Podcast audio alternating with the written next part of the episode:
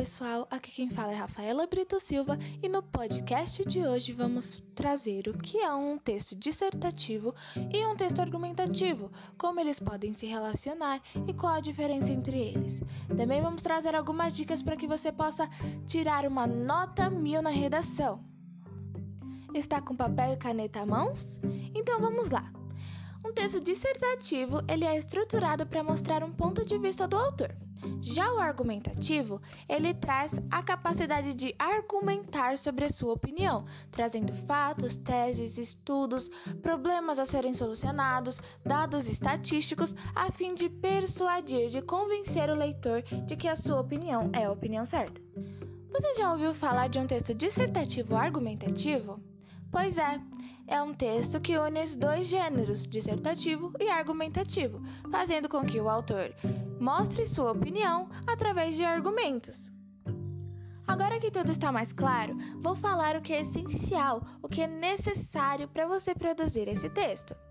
Você precisa ter a noção de que um texto tem introdução, desenvolvimento e conclusão. Também precisa ter a noção que os parágrafos também têm introdução, desenvolvimento e conclusão, início, meio e fim. Você precisa dar consistência ao seu texto. Coloque dados, fatos, argumentos que suportem a sua opinião. Você sabe como se preparar para produzir esse texto? Não? Então vou dar algumas dicas para você. Você não sabe qual é o tema que irá cair na sua prova, então pesquise temas que as pessoas mais apostam que vai cair. Leia redações nota mil antigas para que você possa saber como estruturar o seu texto. Saiba os principais erros cometidos pelos outros e por você, para que você possa estudar através deles. Treine a produção do texto com o cronômetro do seu lado, porque você precisa saber o tempo que você produz um texto e o tempo que você usa para revisá-lo. Você acha que somente essas dicas que eu acabei de dar são suficientes para você se dar bem na prova? Não, eu também acho que não. Então, vamos lá! 15 dicas para tirar uma nota mil. Dica número 1. Preste atenção no título. É importante que o seu texto ele tenha coerência, tenha ligação com o título que ele suporta. Dica número 2. Tenha uma letra legível e organize os parágrafos. Se você tem problemas com caligrafia, treine, porque é importante que o corretor entenda primeiro a sua letra para poder entender o seu texto. E a organização de parágrafo é que eles precisam ter início, meio e fim. Dica número 3. Cative o corretor na introdução do texto. Assim como em um livro, o autor cativa o leitor nos primeiros capítulos para que ele possa querer ler o restante do livro. É importante que você cative o corretor no início para que ele possa querer ler o seu texto. Dica número 4: coloque a tese na introdução, para que depois você possa trazer argumentos para defender a sua tese. Dica número 5: introduza seus argumentos através de um tópico frasal. É importante evidenciar qual é a ideia central que você irá desenvolver.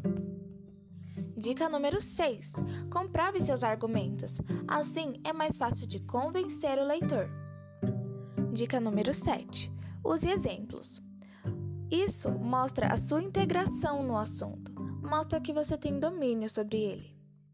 Dica número 8: apresente consequências ao problema apresentado. Normalmente, o tema que eles te dão são problemas e você precisa mostrar a solução. Dica número 9: siga uma ordem lógica de pensamento. É importante que você use argumentos fracos primeiro e depois use argumentos fortes. Isso vai causar um impacto no leitor. Dica número 10: faça uso de conectivos. Os conectivos são basicamente sinônimos de palavras que a gente mais usa no nosso repertório. Então, para que você não repita as palavras, faça o uso de conectivos. Ele ajuda na ligação dos parágrafos e também te ajuda a ter uma linguagem rica. Dica número 11: mostre que o texto está sendo finalizado. Na sua conclusão, não exponha muitos argumentos, deixe os argumentos para o desenvolvimento. Mostre que você está acabando seu texto. Dica número 12: Fuja do senso comum. Mostre autoria. Isso vai te destacar entre os outros. Dica número 13. Seja culto sem necessidade de exageros. Saiba que você não está conversando com um parente, e sim produzindo uma redação. Dica número 14: Quantidade de linhas. É importante que você analise a quantidade de linhas que você fez, porque se um texto estiver bem estruturado, ele vai ter 25 a 30 linhas. Agora, se um texto não tiver rico, cheio de argumentos, ele vai ter poucas linhas. Finalmente, a dica número 15: revisão. Esse é um passo muito importante na sua produção, pois nele você pode revisar e ver se você cometeu algum erro e que poderia perder pontos por besteira. Obrigada por escutar até aqui. Espero ter ajudado e uma boa sorte.